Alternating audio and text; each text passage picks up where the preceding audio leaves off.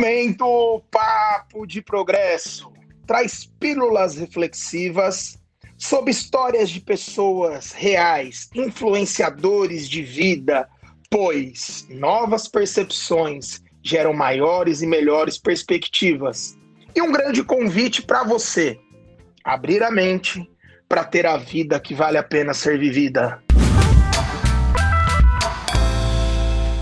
E o momento Papo de Progresso tem uma presença ilustríssima, com muita alegria, professor Carlos Legal, que é uma pessoa divertida, ele que é palestrante, ele que é escritor, ele que foi o meu professor no desenvolvimento humano para gestores, MBA, lá na FGV. Professor, seja bem-vindo, é automático, não tem como. Ah, Gabriel, show de bola.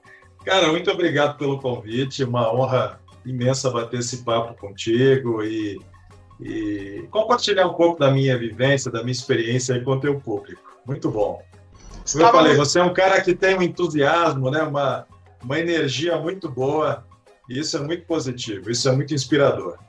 Estávamos conversando aqui sobre a vida no offline e eu agradeço a você, espectadora, espectador, que nos procura para ter pitadas de progresso sobre autoconhecimento, gestão da mudança, psicologia positiva, inteligência emocional, na prática.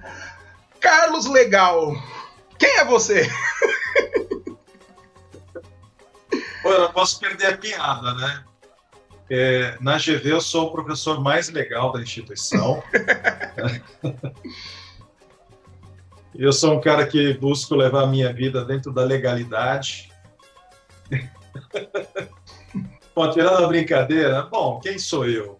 Poxa vida, eu sou um ser humano que busca ter um impacto positivo na vida, é, encontrando aí o meu propósito, é, como você mesmo, como você me questionou, né? Esse propósito de gerar um impacto edificante nas pessoas.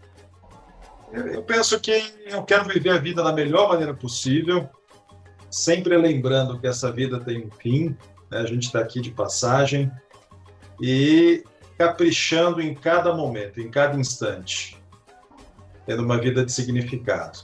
A cada instante é um momento de fazer melhor, de gerar um impacto positivo na vida do outro.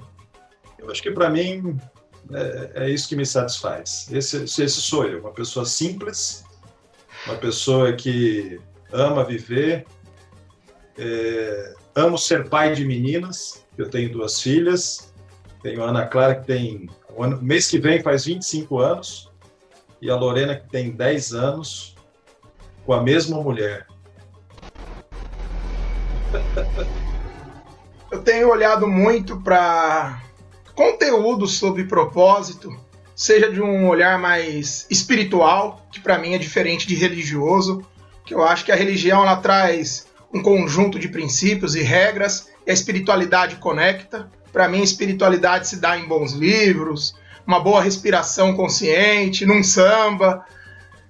E a indústria do propósito, ela cresceu muito, muito se fala de propósito, né, professor? Como você vê tudo isso? Para você, o que é propósito?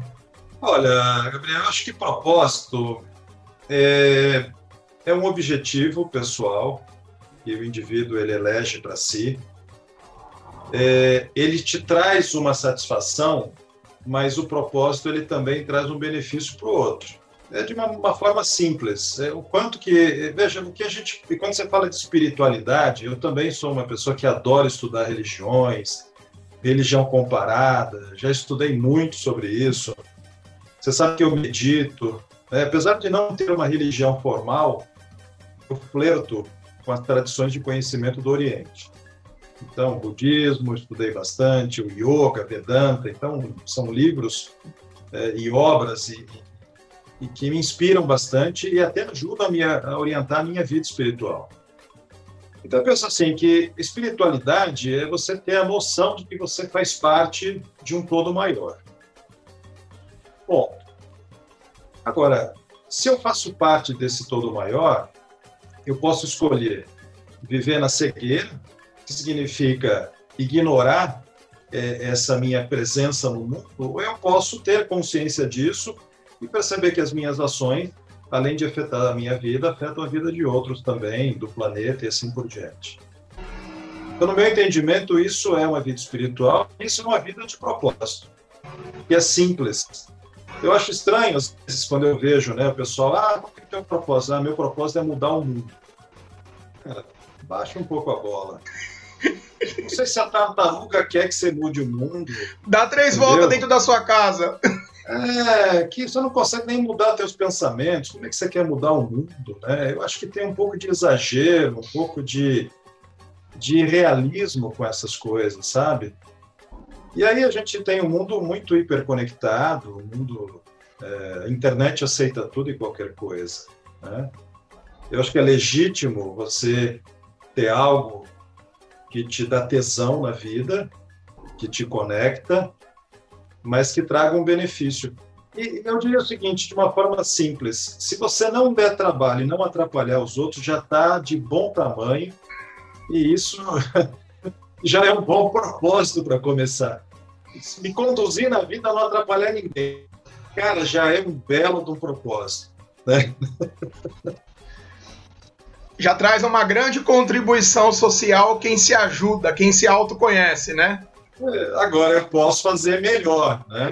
Eu posso ter voluntariamente é, me melhorar, né? buscar é, inclusive essa questão do, do, melhorar a si mesmo, né? Tem um professor de yoga que muito me inspirou, já é falecido, e tem livros ótimos, né? É, o nome dele é BKS Iyengar. Foi um dos grandes professores que ajudaram a levar o yoga para os Estados Unidos. E ele diz o seguinte, que a nossa obrigação na vida é a gente cuidar de si mesmo, se desenvolver e evoluir para que você seja uma célula saudável no organismo da sociedade. Então, quer dizer, antes de querer mudar o mundo, né, mude a si, a si próprio, mude a si mesmo, se aprimore. Essa é a maior responsabilidade que todo ser humano tem.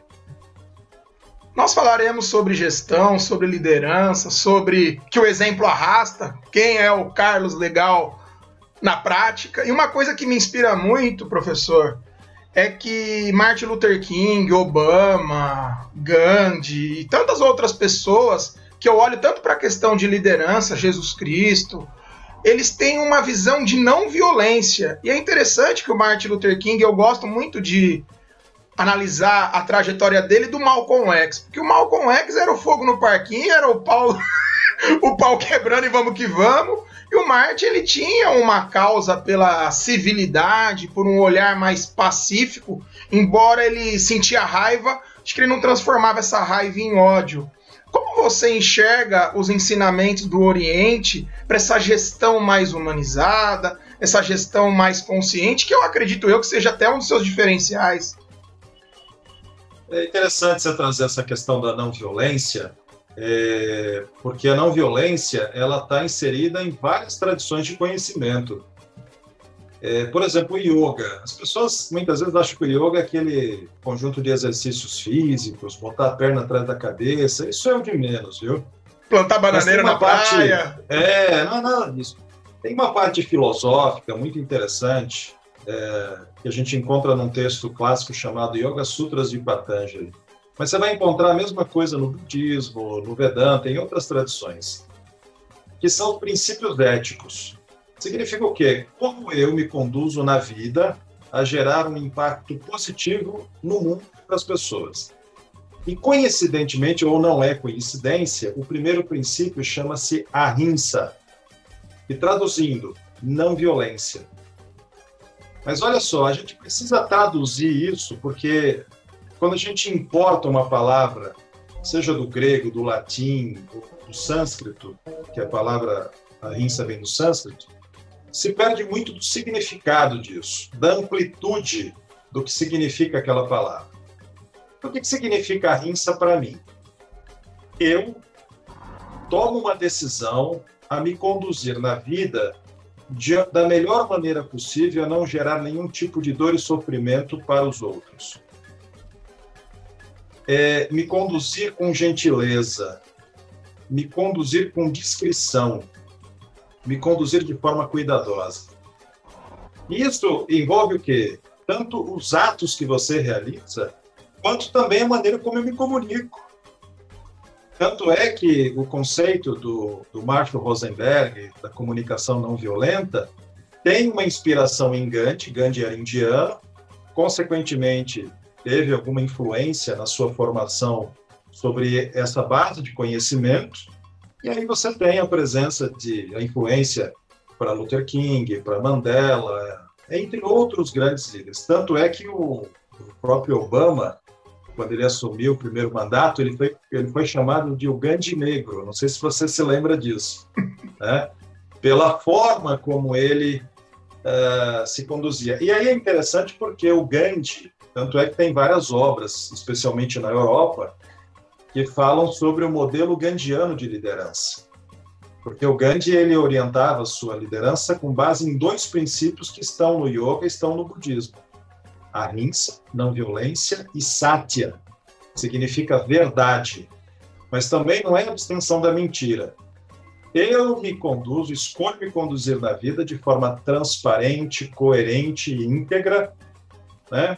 amparado por essa não violência de ser o gentil. Porque não adianta nada você ser verdadeiro, mas não ser gentil, que passa a ser agressão.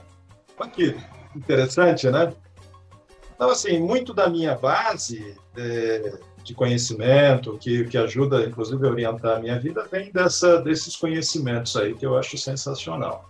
Eu consumo muito podcast, eu consumo muito pessoas reais, professor. E aconteceu uma situação engraçada no dia 24 de setembro de 2021, que eu ouvi uma reflexão que o que dá o crescimento não é a força do trovão, é a fluidez da água.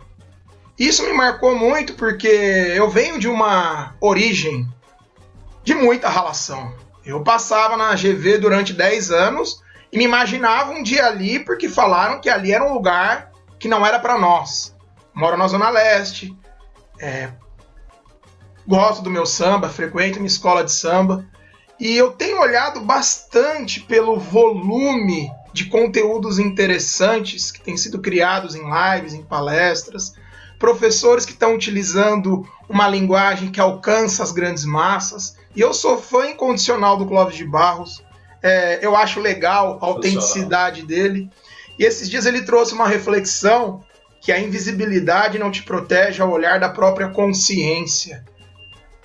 Como tá gostoso ver ética, comunicação, poder. Como que você enxerga tudo isso de um lugar que está ultrapassando os muros que antes era para pessoas seletas, privilegiadas. Como você enxerga tudo isso, professor? Olha, primeira coisa, é, eu tenho um modelo mental que orienta muito a minha vida. Você já deve conhecer. E é o seguinte: acreditar que sou um ser essencialmente livre de todo e qualquer tipo de limitação. Então, isso faz parte da minha vida, me orienta.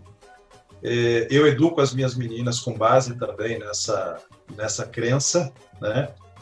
E se você tem é, isso muito muito forte no seu coração de que você é um ser essencialmente livre de todo e qualquer tipo de limitação, você passa a compreender que quem se limita ou se autolimita é você mesmo.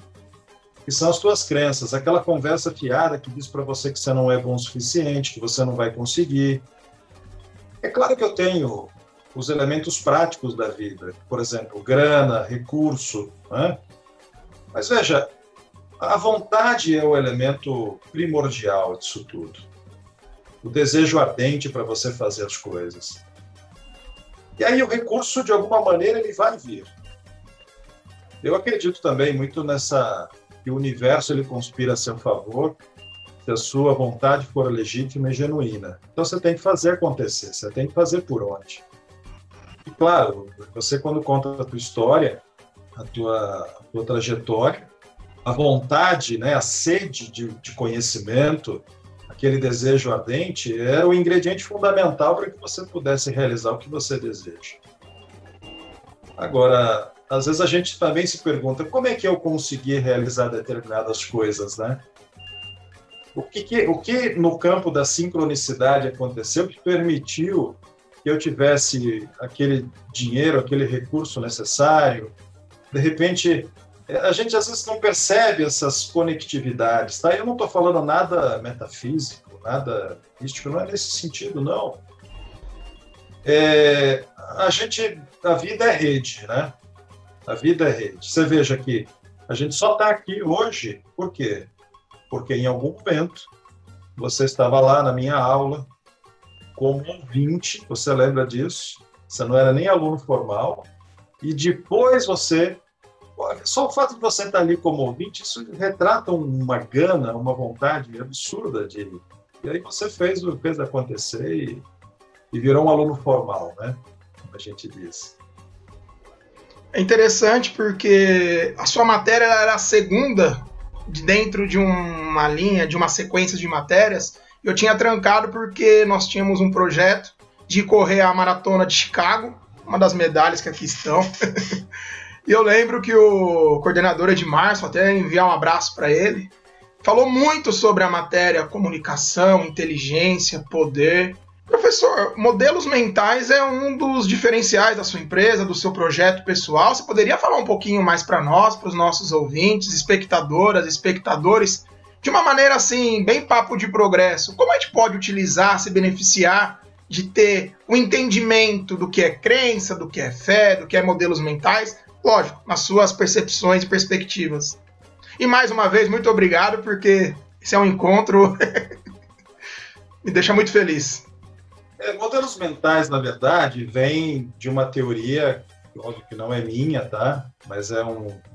Eu me inspiro bastante na obra do Peter Senge, que é o teórico que escreveu a quinta disciplina da década de 90. Ele é, foi um professor do MIT, uma pessoa que gerou um impacto muito grande nas empresas é, quando ele trouxe a ideia das, das organizações de aprendizagem, isso é, como é que as empresas aprendem. Né? Modelo mental é uma das cinco disciplinas. Então, o que é modelo mental? É uma explicação simples. É, imagine que todos nós temos lentes muito particulares que nos permite enxergar a realidade. A realidade é uma coisa, mas a maneira como você se conecta e interpreta essa realidade, ela é muito particular. E o que forja, o que forma os nossos modelos mentais? São crenças, valores, expectativas, as emoções, a nossa educação, a nossa cultura. Todos esses ingredientes ajudam a forjar os modelos mentais que formam as lentes para que a gente possa ver a realidade. Agora, o que, que acontece? Por que, que é importante a gente compreender sobre modelos mentais?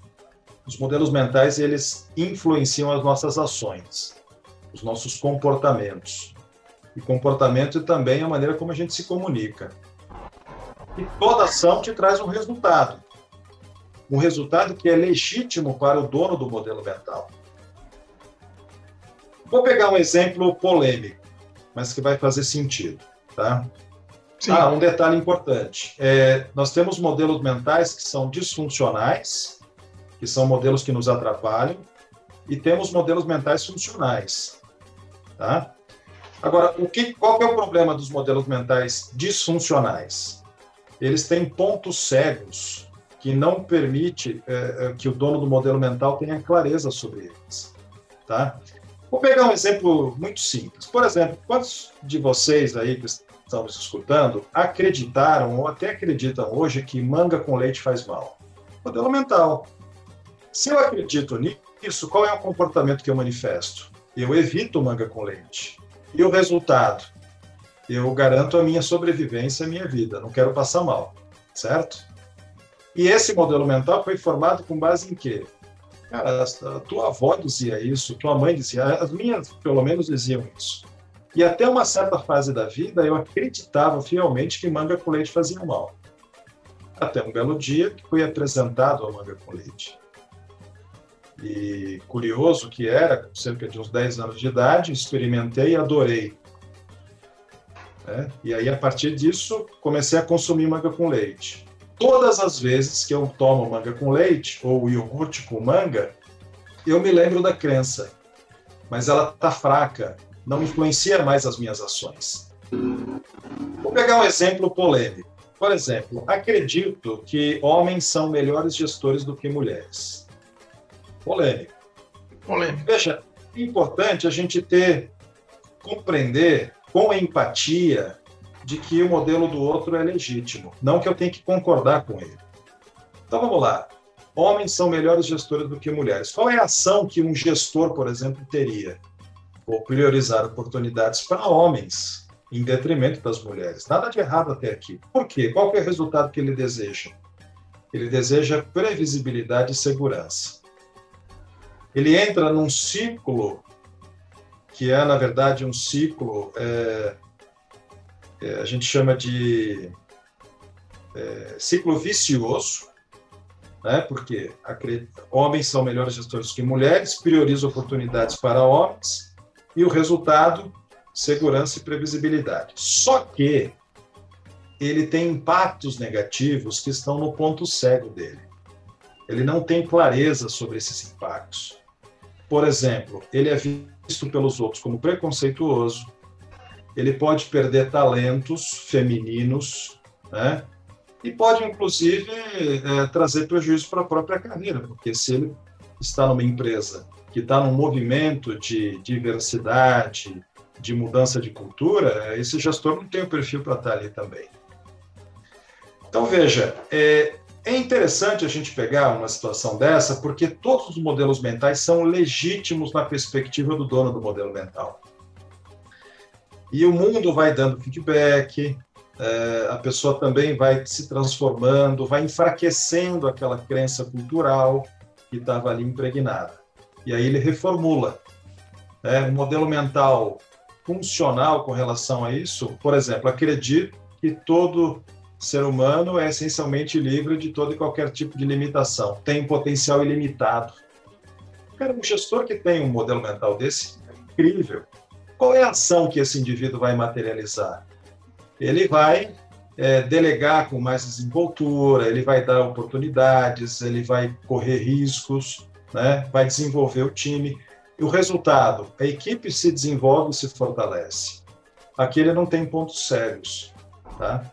Então, veja, quando a gente fala de autoconhecimento, e essa para mim é uma base bastante importante, uh, e eu trabalho com coach e mentoria também, né?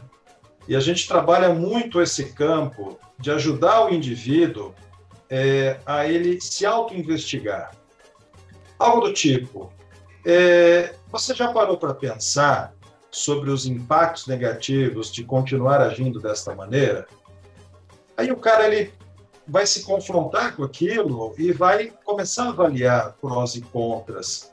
Ele vai começar a avaliar o que, que ele precisa incorporar como um antídoto para esse modelo mental disfuncional que traz um prejuízo invisível para ele.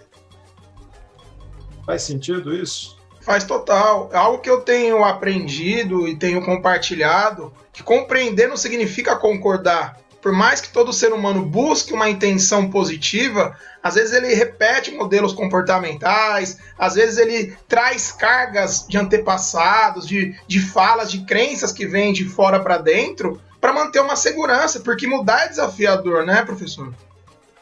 Sem dúvida. E veja, a gente está tá vivendo um movimento social muito importante hoje, né? O valor pela diversidade, por exemplo a questão racial, a questão de gênero, é, a questão mesmo com relação é, à inserção de, de, de pessoas no ambiente de trabalho, a questão da deficiência física, né? Então, veja, olha o campo da diversidade que a gente tem. Agora, essa diversidade, ela não pode se tornar a diversidade, porque aí passa a ser um problema. Porque o que, que acontece? que, que alimenta o preconceito? O que, que alimenta uma cultura de preconceito?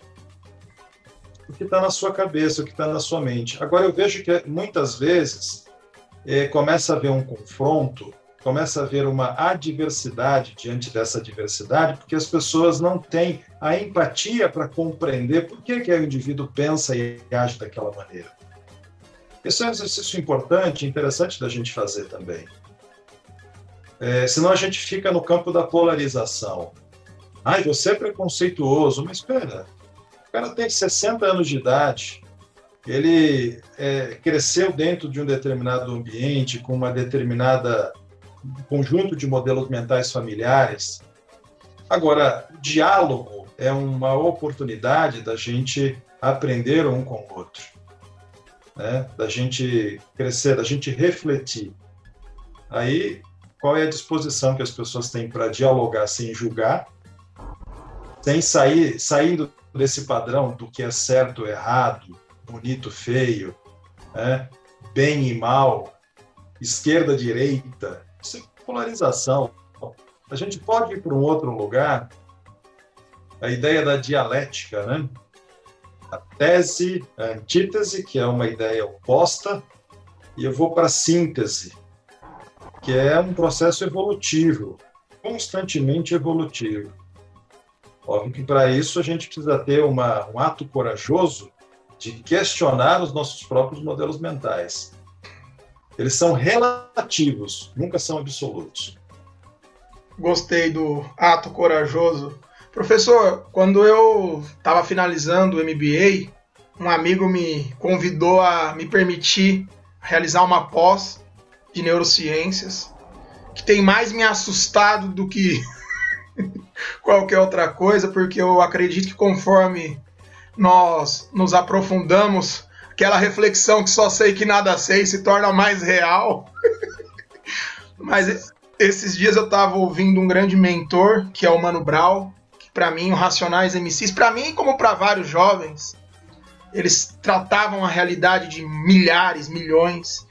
E no programa com mano a mano com o médico Drauzio Varela, o Drauzio estava falando sobre a questão da epigenética, como que o ambiente molda o ser humano positivamente, como a questão de recursos é algo bem desafiador para a educação.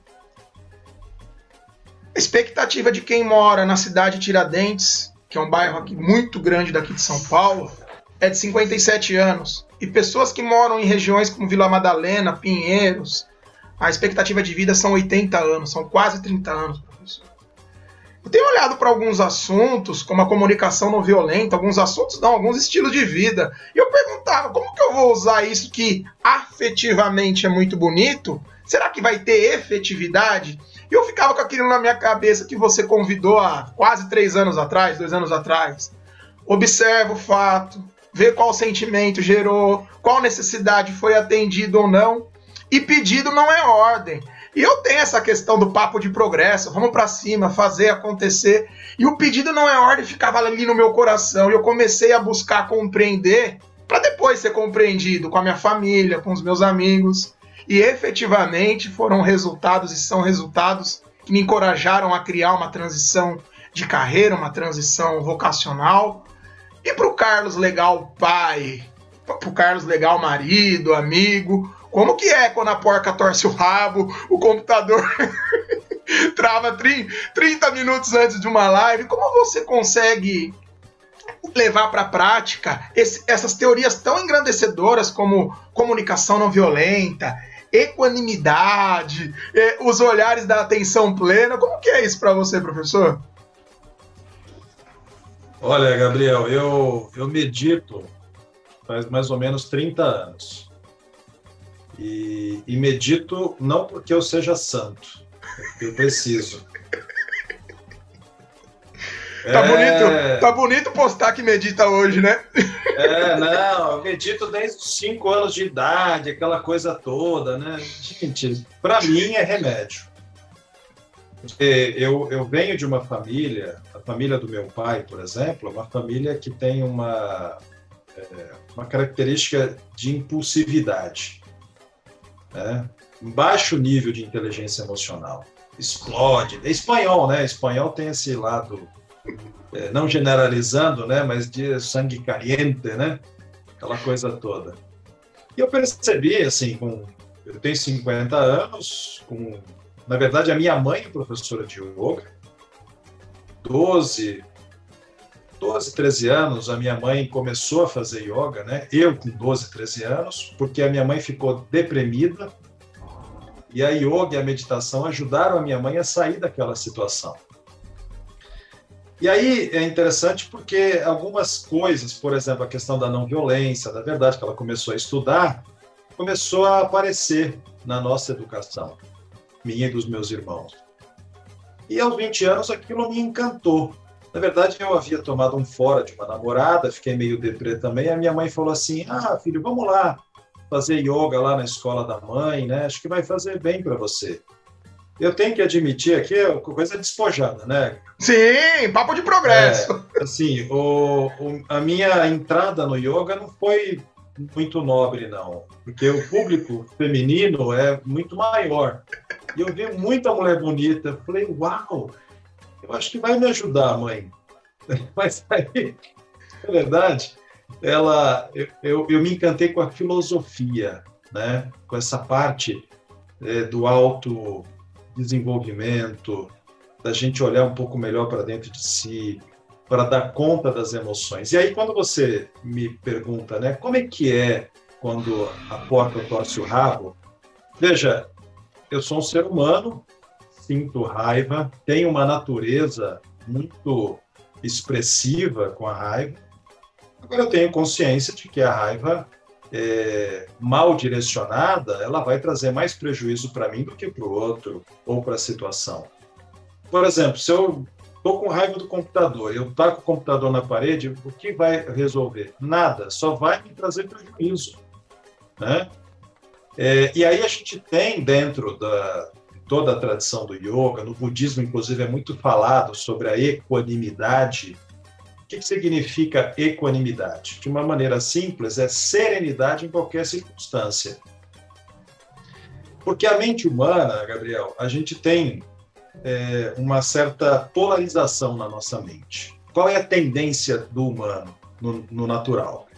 Você se apegar a tudo aquilo que é familiar ou te dá prazer e repudiar aquilo que te traz desconforto ou te faz sofrer, não é assim? Então você quer manter longe aquela pessoa que teu santo não cruza, ou então aquela situação que te traz um desconforto, mas aquilo que é familiar e aquilo que eu aprecio, que me dá prazer, eu quero segurar. Agora, tem uma coisa no budismo que eu acho sensacional. É uma das grandes verdades do budismo: tudo é impermanente, tudo está em constante movimento. Então, veja, não é inteligente você se apegar a coisas que te dão prazer, porque as coisas vão acabar, são impermanentes, da mesma maneira que as coisas que te geram sofrimento e que você repudia também vão acabar. Então, a equanimidade é o tal do caminho do meio. Hum. Como você vivencia isso na prática? Eu estou vivendo uma situação, um evento que, por exemplo, me perturba ou teria tudo para me perturbar. Observe e não reage. Observe o evento, não reage. O que é reação? Vamos entender reação como a ação irrefletida, a impulsividade. Isso te coloca num lugar ruim, num lugar perigoso. Então, veja, eu, eu, eu observo a situação, não reajo, mas óbvio, internamente vou elaborando a melhor resposta para aquilo. E aí eu transformo o que seria uma reação numa ação com maestria, numa ação é, deliberada, com base no contexto, com base naquilo que o contexto está te exigindo. Entende? Isso é, é, é treino. Vamos entender como, como se fosse você vai treinar o teu crossfit, vai treinar o teu yoga, a tua natação, você vai para a academia e eu tenho que levar a minha mente para a academia mental. Meditação é o que desenvolve essa tal dessa equanimidade. Sabe, é, eu, eu gosto muito de fazer retiro, né? E um dos retiros que eu mais gosto de fazer e que qualquer pessoa pode fazer é o retiro de Vipassana. É, Vipassana é uma, uma tradição é, de meditação, tem no mundo inteiro, Aqui no Brasil você tem alguns centros é, disponíveis. Aqui em Santana de Parnaíba tem um centro maravilhoso. Então você fica sentado ali, é, meditando 10, 12 horas por dia, por 10 dias em silêncio. e aí, veja, aí já aconteceu comigo isso, óbvio. Estou lá meditando, aí você tem uma prática que tem que ficar sentado por uma hora sem se mexer. Daqui a pouco a tua perna dorme, as costas começam a arder, ah, você não tem mais sensibilidade na coxa. Qual é a tendência da mente? opa, vou mudar a posição, então eu vou evitar aquilo, né? Eu quero escapar daquela situação desagradável. E aí é a hora de você aplicar a equanimidade. Observa e não reage, porque passa. O desconforto passa. É uma coisa muito louca, porque é difícil entender isso cognitivamente, porque tem o corpo ali, né? Por exemplo, você gosta de correr, maratona. Chega é, o pessoal de maratona costuma dizer para mim o seguinte, cara, eu acho que eu medito quando eu estou correndo. Eu entro no flow. Mas chega um momento que parece que seu teu corpo não vai mais aguentar. Já passou por isso com certeza. Mas é a tua mente dizendo para você que o teu corpo não vai aguentar. E aí você tem duas escolhas ali, né? Ou realmente eu percebo que uh, o meu corpo não está em condições físicas de dar conta, uh, ou eu observo aquele pensamento, né? E, e não dou bola para ele, continuo fazendo aquilo que, que vai me trazer depois um benefício, um resultado, uma satisfação maior. Uh, então acho que tem um pouco disso, sabe? A gente saber olhar a situação escolhendo a ação apropriada de acordo para o contexto. Isso para a vida é sabedoria. Eu iniciei esse nosso encontro perguntando quem é você, quem é o Carlos Legal, por uma provocação que eu recebi de um professor do outro lado do planeta, que ele brincava que a gente só vai entender quem nós somos através da subjetividade compartilhada, da intersubjetividade, da intrasubjetividade, de respeitarmos as nossas trajetórias, que falar não sei é um ato de coragem, porque hoje para alguém levantar a mão e falar, oh, eu não sei, você pode me ajudar? E eu tenho visto, professor, pessoas evoluindo com o processo de mentoria, pessoas evoluindo com respeito. É, para mim, você, o professor Roberto, Ana Paula Arbache, vão ser meus eternos professores, porque vocês não estavam preocupados em ser professor, vocês estavam preocupados, penso eu, em facilitar, em trazer ideias, em criar Words Café. E chegando nesse finalzinho de episódio, eu gostaria de agradecer mais uma vez aos espectadores, espectadoras que vêm juntos, que trazem bons feedbacks. Para você, qual é o momento que a vida vale a pena ser vivida? Como professor, como pai, como marido? Como você se realiza? Quais são os momentos que você se sente realizado? Olha, o momento que é o mais importante é o agora, para mim. Esse momento, o agora. É, que é o momento que eu estou vivendo, o momento que eu estou atuando. Eu penso que não adianta eu estar aqui contigo nesse momento é, presente e estar tá pensando nos meus compromissos que eu tenho lá na parte da tarde. Não adianta eu estar tá com a minha filha e estar tá pensando nas, nas provas e dos trabalhos que eu tenho que corrigir. Ou então estar nesse momento de trabalho e estar pensando é, no meu contato com a família. Eu acho que esse estado de presença, que só acontece no agora, é, isso envolve também uma certa disciplina uma certa escolha. Esse é o momento mais importante. E aproveitar intensamente, com respeito, com ética, não é? porque a gente essa preocupação de gerar um impacto positivo no mundo e aproveitando da melhor maneira possível com alegria e amor. O que você sente quando você entra numa aula? Porque o mérito ele é necessário, a gente rala para isso, a gente estuda, a gente escolhe, né? O, na teoria da recompensa, o que dá realização e não só prazer.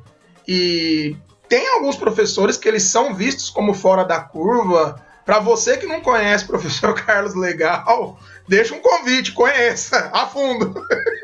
é uma fonte muito interessante e acessível. E eu lembro que o coordenador Edmarcio ele falou: a próxima matéria ela é muito interessante porque ela conecta. Como que é para você? Quais são os sentimentos aqui do lado mais mais espojado, mais reto da coisa de chegar e ver 45 pessoas esperando, aguardando o grande show? Como que é viver esse momento presente, esse momento, esse agora?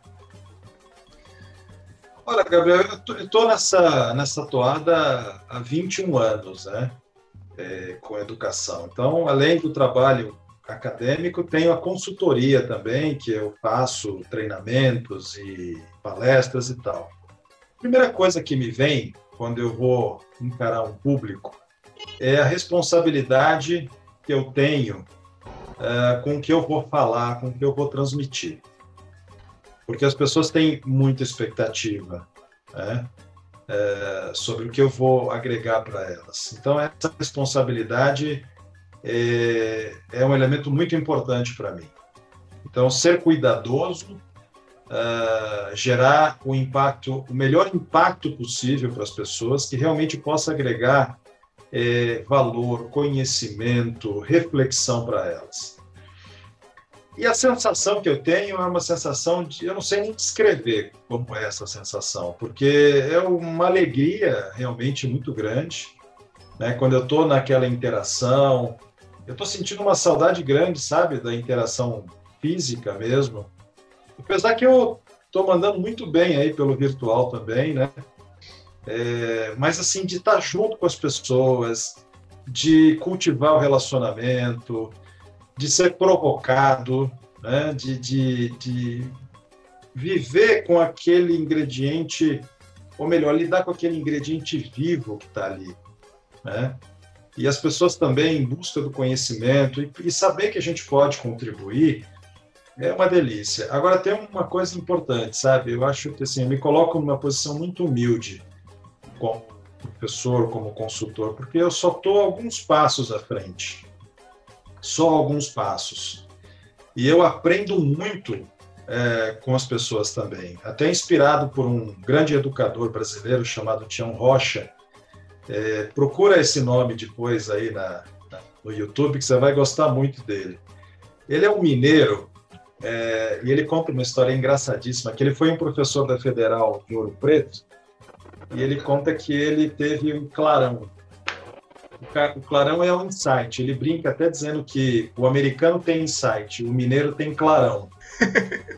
É, e ele, ele trouxe uma reflexão que é a seguinte: ele, como professor, quando ele pediu exoneração da faculdade, ele falou para os chefes, né? Olha, eu estou indo embora porque eu cansei de ser professor. Eu quero ser educador. E ele falou assim: como assim, né? Os caras falam, como? Você é um baita de um professor, como é que você quer parar de ser professor? Ele falou, não, porque eu quero ser educador. E aí os chefes falaram, mas é a mesma coisa, Tião, como assim? Falei, não, não é a mesma coisa. Qual é a diferença, então? A diferença é que o professor ensina uh, e o educador aprende. Então, veja, essa é a diferença. É uma via de mão dupla né? porque eu sei que eu tenho um repertório e conhecimento para transferir para o outro, mas eu também estou aprendendo e crescendo nessa interação. Eu acho que essa é uma grande diferença. É, eu não sei nem explicar o que eu sinto, porque é uma troca de energia muito intensa, muito grande. E aí a gente sai também, é, eu pelo menos saio muito é, edificado de uma interação como essa. Muito obrigado, agradeço por ter vindo aqui com a gente conversar, trocar, inspirar. Se você quiser falar sobre algum projeto, sobre os, sobre os vários projetos, sobre é, esse momento novo da Legalas, né? Seria muito importante. Muito obrigado, professor. Fiquei muito feliz, foi muito gostoso. Eu que agradeço, Gabriel. Um prazer imenso aí estar contigo. A gente vai se acompanhando pelas redes sociais mas esse papo aí foi realmente de progresso. Parabéns pela, pelo seu projeto, pela iniciativa. E para quem quiser se conectar comigo, o Gabriel vai indicar aí os, os links, né? O site da Legalas tem algumas novidades aí que a gente tem apresentado também no Programação Aberta. Dá uma conferida lá, porque vale a pena. Muito obrigado, professor.